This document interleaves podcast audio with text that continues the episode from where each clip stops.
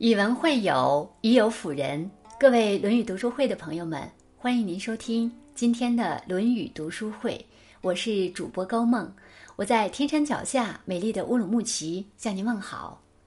今天我要和朋友们分享的是作者如风君的一篇文章，题目是《曾国藩：邪正看眼神，真假看嘴唇》。一起来听。常言道：“相由心生。”你的长相里藏着你的人品。曾国藩在兵谏里将其识人术归纳为邪正看眼神，真假看嘴唇。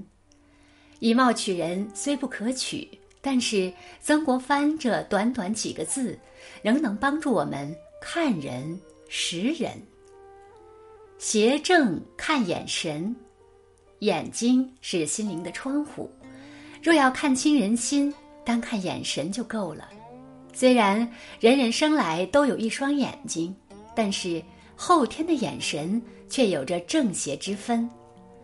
关于如何通过眼神看正邪，曾国藩兵谏里有这样一段话：欲辨正邪，先观动静。静若含珠，动若木发；静若无人，动若覆地。此为。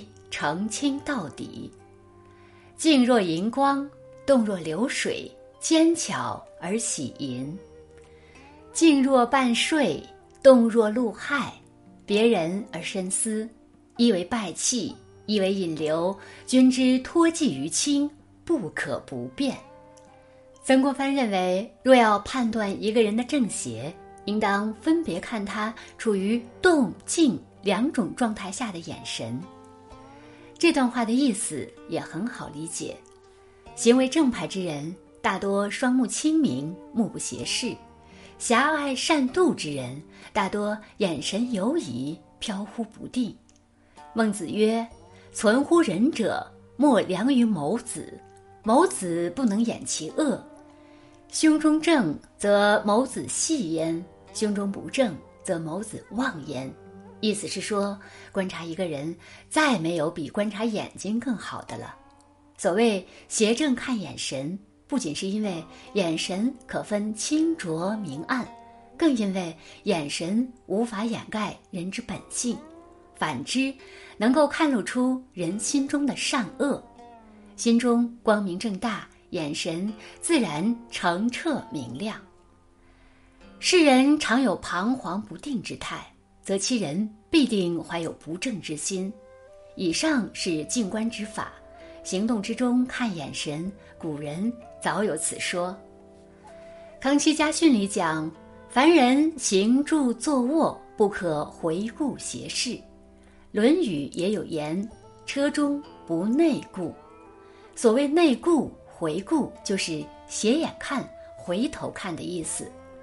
按照古人的礼法。待人接物的过程中，这些都被视为行止不端，不但关乎德容，而且有犯忌讳。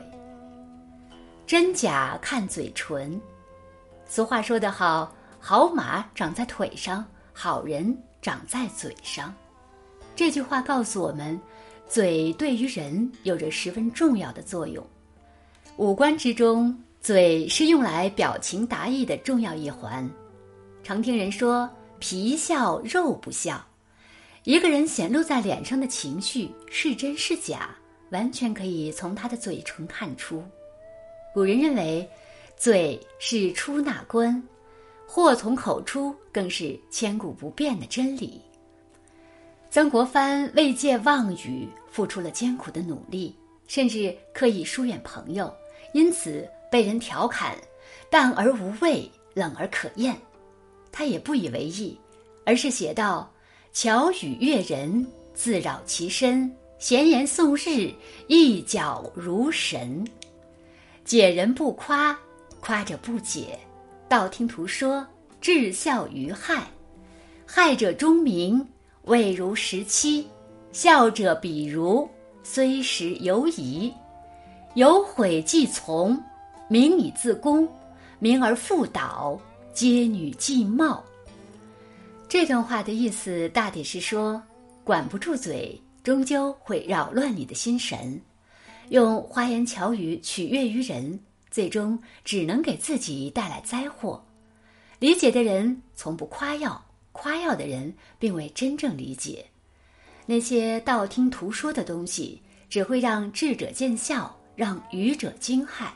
等人们弄清事情真假以后，就会发现你的欺瞒。《论语》里讲：“君子欲讷于言而敏于行。”嘴巴好像笨笨的，不会说大话空话，做起事来，行动上却又格外敏捷。讲话少就显得持重，给人一种稳重感；而说话谨慎，还可避免兴头上的轻诺。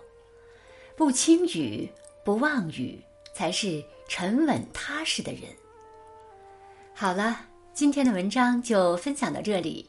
如果您喜欢这篇文章，欢迎在文末点亮再看，也欢迎您分享到您的朋友圈，让更多的人看到这篇文章。更多好的文章，欢迎大家关注《论语读书会》。